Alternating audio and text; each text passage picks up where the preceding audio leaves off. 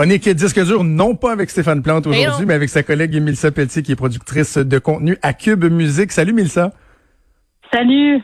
Ça nous fait plaisir de, te recevoir. en plus, ça tombe super bien parce que hier, sur Cube Musique, tu as publié un article vraiment intéressant parce qu'on le rappelle, Cube Musique, oui, évidemment, c'est de la musique, c'est des millions de pièces, mais il y a des articles, il y a du contenu intéressant. Mm-hmm. Euh, et hier, tu as écrit sur la popularité croissante des sorties d'albums surprises depuis le début de la pandémie. C'est comme en train de, de trender. Là.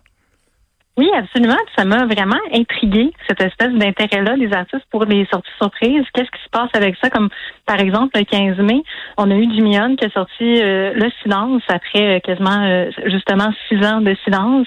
On a eu Capitaine Canada pour, avec l'album éponyme Le mystérieux héros qu'on sent qui est pas loin de la de la gang de la Claire ensemble. Il y a aussi eu Corias Fouki qui ont décidé de faire un album collaboratif qui est sorti vendredi dernier. Puis il y a eu Clément Simon aussi il y a eu Owen Palette, il y en a plein un peu partout. Je me suis demandé pourquoi euh, dans un dossier sur Cube Musique. OK. Puis là, il y a des exemples que tu viens de donner. À la fin de la chronique, on aura l'occasion d'écouter euh, quelques extraits de, ces exemples-là. Mais avant de parler du phénomène actuel, faut quand même se rappeler que c'est pas non plus nouveau les sorties surprises. Il y a quand même quelques exemples qui ont été euh, marquants. Dans d'autres cas, peut-être moins dans le passé. Ben, bien sûr, on se rappelle de Beyoncé. Là, je sais pas si vous vous rappelez quand elle a lancé son album de ben façon surprise en 2013. Ouais, c'était vraiment un choc pour tout le monde. Qui était vraiment cool aussi, c'est qu'elle avait fait euh, des vidéoclips pour chaque pièce. C'était du jamais vu. Je pense que c'était environ 17 vidéoclips. On a eu aussi euh, Pierre Lapointe qui a décidé de le faire en 2018. Euh, Ton corps est déjà froid avec les beaux sans cœur. Un, un, album super intéressant puis qui était tout à fait, bien sûr, inattendu. Il y a Frank Ocean aussi qui a fait ça en 2018 avec Channel Orange. David Bowie quand même, qui a décidé de lancer le Next Day en 2013. Et on se rappellera, je sais pas si vous vous rappelez, cette espèce de tollé-là. Oh de euh, YouTube qui avait une innocence. je m'étais comme bien des gens là, euh, j'avais l'impression je, m'étais senti violé par euh, ah, ah, pauvre toi. c'est pas facile. Ben, c'est ça. Mais rappelle-nous ce qu'il avait fait. il y a plein de gens le matin qui se sont réveillés en 2014, plein d'innocence, et qui ont trouvé Songs of Innocence de YouTube sur euh, leur iPhone. C'était pour lancer en même temps Apple Watch et iPhone 6. Euh, et les gens se sont plaints. En général, il y a eu vraiment une demande de OK, non, on veut pas avoir euh, votre ah album sur sur nos cellulaires, sur iTunes. Fait que ça, c'était un, un des fails, si on veut. C'est parce que ça peut aussi mal tourner, hein, les albums, les albums surprises. Ben, c'est qu'il y avait quelque chose dans, dans, dans, dans ce procédé-là de YouTube et d'Apple, il y avait quelque chose de très invasif. Là. Ouais. je veux dire, moi, je, moi, je veux bien qu'on me donne de la musique gratuitement, que ce soit une sortie euh, non prévue, mais que tu te réveilles puis qu'on t'a imposé un choix musical qui s'est rendu dans ton téléphone. Euh, tu sais, tu me connais, Maud, là, moi, je suis pas celui qui va toujours dire ah, ma, ma, liberté, euh, euh le, le, la privacy, là, tu sais, je suis pour le traçage en temps de pandémie puis tout ça, mais de là à venir me rentrer dans la gorge de la musique, non, c'est pas, pas apprécié ça atterrit sur une plateforme comme Spotify, comme Cube Music, comme Apple Music, c'est parce qu'elle atterrit là. Tu as le choix mhm. d'aller écouter ou de juste passer ton tour. C'est ça la, différence, puis qui est bien correct. Là. Absolument. C'est des essais erreurs, c'est vraiment ça. Puis malheureusement, YouTube, malgré on s'entend, c'est un band hyper populaire. Ah, ça peut quand même représenter des risques d'aller justement rentrer, comme vous dites, dans la gorge un peu, dans les oreilles, si on veut. La musique, c'est pas toujours la meilleure idée. voilà, voilà. OK, donc euh, venons-en au, euh, au, contexte particulier en ce moment. Euh, selon les, les, recherches que tu as fait, selon ce que tu as pu observer, il y a un phénomène assez intéressant où ce qui était de l'acquis, les règles, des fois écrites ou non écrites dans le milieu de la musique, tout ça a, a pris le bord depuis le début de la pandémie. Absolument. C'est autant dans tous les milieux, on le sait très bien, la, société au grand complet a été revirée de bord avec la pandémie. Puis bien sûr, ben, la musique en fait aussi partie de ce de, de vit aussi les conséquences, là, si on veut tout ça. Puis ce que ça implique, ben particulièrement, c'est le fait que les festivals, les lancements, les spectacles sont tous annulés en ce moment, puis on ne sait pas quand ça va pouvoir revenir. Ce qui fait que les maisons de disques se sont retrouvées avec des gros problèmes ou des gros questionnements. Il y en a qui ont dit que c'était quand même intéressant comme questionnement. C'est OK, maintenant, on fait quoi avec ça quand on sait que, par exemple, un Corias pourra pas faire la tournée des festivals cet été avec un nouvel album, que Jimmy Hunt, par exemple, pourra pas nécessairement faire une sortie euh, super euh, classique euh, à l'automne avec lancement, tout ça. Qu'est-ce qu'on fait avec ça? J'ai interviewé Steve Jolin, qui est fondateur du, de 17e ciel, qui a, bon, bien sûr, été derrière la sortie de Koryasuki et Capitaine Canada. Puis lui, ce qu'il nous disait, c'est qu'il n'y a plus de règles. Lui, c'est ce qu'il répète à tout le monde en fait. C'est comme si les standards établis en ce moment, c'est plus possible d'aller de, ce côté-là. Donc, il n'y a plus cet aspect-là, le, filtre régulier n'est plus là, malheureusement. Donc, l'idée, c'est de se réinventer. On entend beaucoup ce mot-là. Je sens que les artistes sont un peu tannés d'entendre, mais c'est euh, ce, qui, ce qui ressort beaucoup. J'ai aussi parlé à, à Carmel Scurti-Belly, qui est chargée de projet chez euh, Grosse Boîte et Delcare, puis elle avait le même la même réflexion en fait, c'est qu'on s'adapte, c'est du cas par cas. Jimmy par exemple, qui devait sortir, comme je disais, cet automne, a décidé, ben écoutez, j'ai l'impression que cet album fit, excusez-moi l'expression, vraiment avec ce qu'on vit en ce moment, c'est-à-dire une espèce de période de silence, de recueillement, de, de, de, de réflexion par rapport à la vie. Donc, c'est un album qui peut accompagner, qui se veut accompagnateur peut-être de, de cette période-là qui est très, très floue pour tout le monde. Mais ah, c'est une chose de dire, OK, là, les, règles n'existent plus, là, les concepts qu'on prenait pour acquis, euh, ils prennent le bord, mais en même temps, là, de sortir, par exemple, euh, un album surprise, ça devient-tu quelque chose que, que tu comme pas le choix de faire? Là? sais, en ce moment, mm-hmm. si tu veux sortir de quoi, il faut que tu prennes les gens par surprise, puis tu y vas sans crier gare. Peut-être. C'est vraiment, c'est la question que j'ai posée à, à Steve Jolin et à Carmel Scurti-Belli. En fait, la, réponse a été euh, très variée, très nuancée, c'est-à-dire que c'est pas tout le monde qui peut se permettre ça. certainement, si une chose, euh, si la pandémie a confirmé une chose, c'est que dans l'industrie musicale, il n'y a aucune, aucune règle. Donc, on peut dire que c'est un passage obligé, oui, mais en fait, non. Ça, ça sera jamais, euh, il y aura jamais d'étape claire dans la carrière d'un artiste comme avant ça pouvait l'être. Euh, déjà, ce qu'il faut comprendre, c'est que pour pouvoir se permettre ce genre de, de risque-là, parce que toute sortie de disque est bien sûr un risque, ben, c'est bien sûr d'avoir un fanbase qui est établi. Donc, si ben on parle de Corias, c'est ça. Si on parle de Fouki, euh, c'est sûr que ça va, ça risque de bien aller. pas, euh, mais si quelqu'un fait un album dans son sol puis décide de le sortir en, en surprise, la surprise risque de rester dans son sous-sol. C'est plate comme ça. Donc c'est cet aspect-là.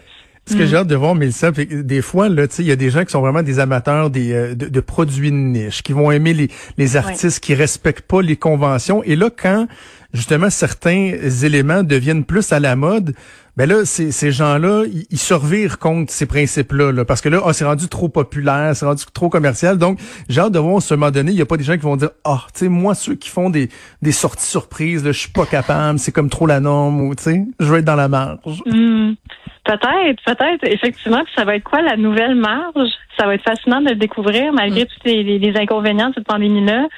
Qu'est-ce que les artistes vont bien pouvoir inventer? Puis si j'ai bien compris une chose dans ma vie, c'est qu'ils nous surprennent toujours, que ce soit via album surprise ou autre.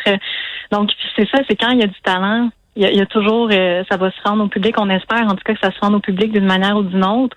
Euh, justement, c'est ça que Carmel scurti disait, c'est que quand tu as confiance au talent, au, à la qualité de la musique, on peut on peut tout revirer de bord là, pour essayer justement de que, que, ça se rende de la meilleure manière possible puis que les artistes soient le moins affectés possible par la situation qui se passe en ce moment.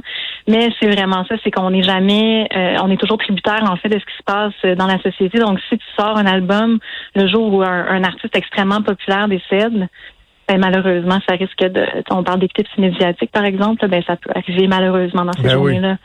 Ben oui, ben oui. de façon générale, ça, la notion des, des lancements traditionnels, là, on a beau dire bon, est-ce que c'est est-ce que la présentation d'album elle est prévue ou est-ce qu'elle est surprise, mais reste que la notion de d'événements, de faire des lancements, des happenings, euh, en ce moment là, ça, euh, existe plus. On n'a pas le choix de, d'être original, de, de sortir du cadre du cadre usuel. Carrément ou carrément de faire fi tout simplement parce qu'on a vu beaucoup, beaucoup de shows virtuels, mais là, il y a plein de questions qui s'imbriquent là-dedans, c'est-à-dire comment on paie les artistes par rapport à ça? Est-ce que les artistes donnent carrément leur, leur musique? Euh, c'est cette espèce d'aspect-là qui est vraiment euh, problématique, qui est troublant mm. aussi pour euh, au niveau comment on paie tous ces gens-là. comme par exemple Corias et Fouki, il y avait l'intention de faire un grand grand lancement cet automne. Il y avait un espoir jusqu'à tout récemment. Puis Steve Jolin me confiait que récemment, il a dû se rendre à l'évidence que peut-être ça se passera pas malheureusement. Mais bien sûr, comme il dit, euh, l'idée c'est de ne rien confirmer. On peut absolument rien savoir pour l'instant.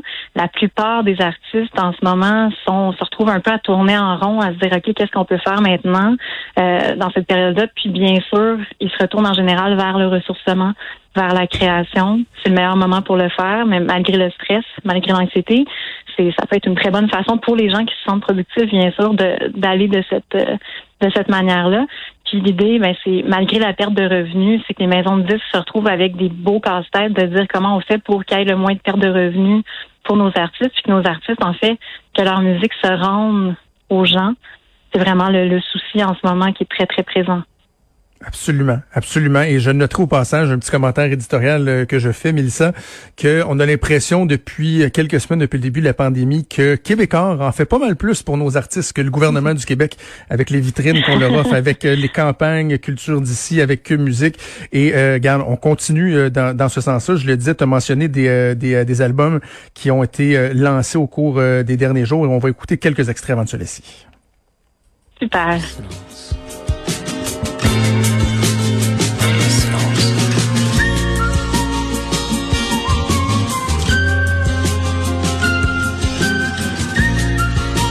Et euh, l'extrait, c'est Le Silence, hein, c'est ça? Oui, absolument. C'est Le Silence de Jimmy Hunt. Et ça, je vous invite à aller l'écouter. C'est extraordinaire. C'est vraiment euh, tout en simplicité, très, très loin des flashs-là. Puis, comme il dit si bien, je pense vraiment que ça peut être possiblement un, un, album qui accompagne bien dans cette, dans cette période-là.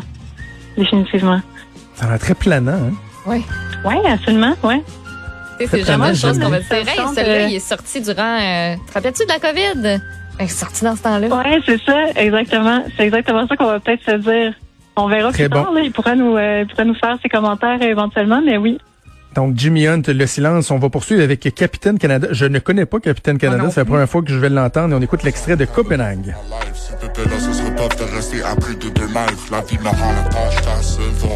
On va se revoir bientôt.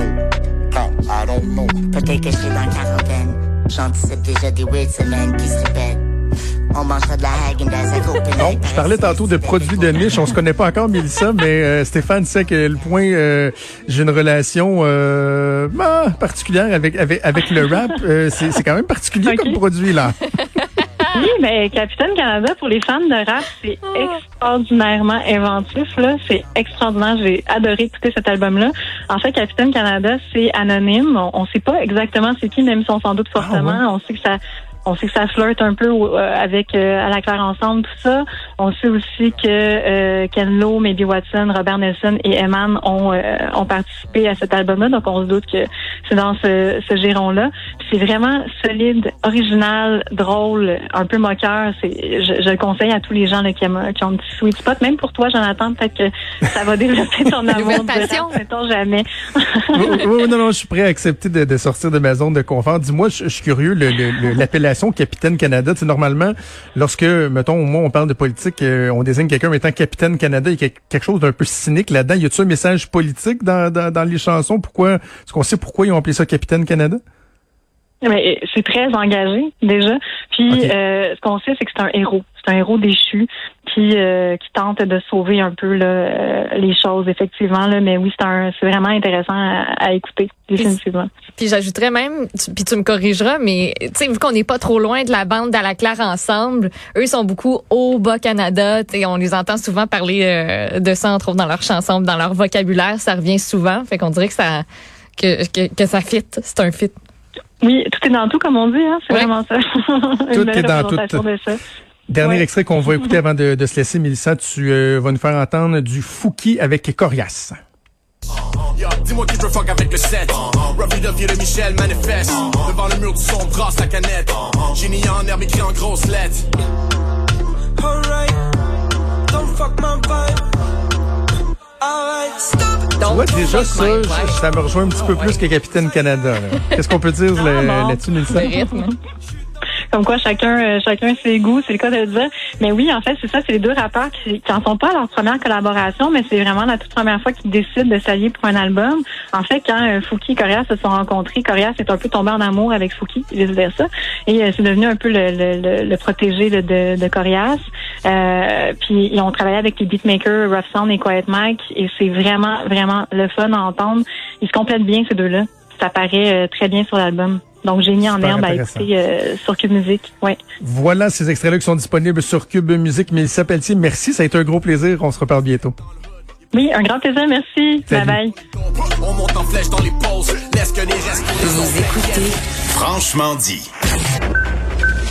Avenir sur Cube Radio. Cube Radio. Dès 12. On n'est pas obligé d'être d'accord avec Sophie Durocher. Cube Radio. Cube Radio. Autrement dit. Et maintenant, autrement écouté.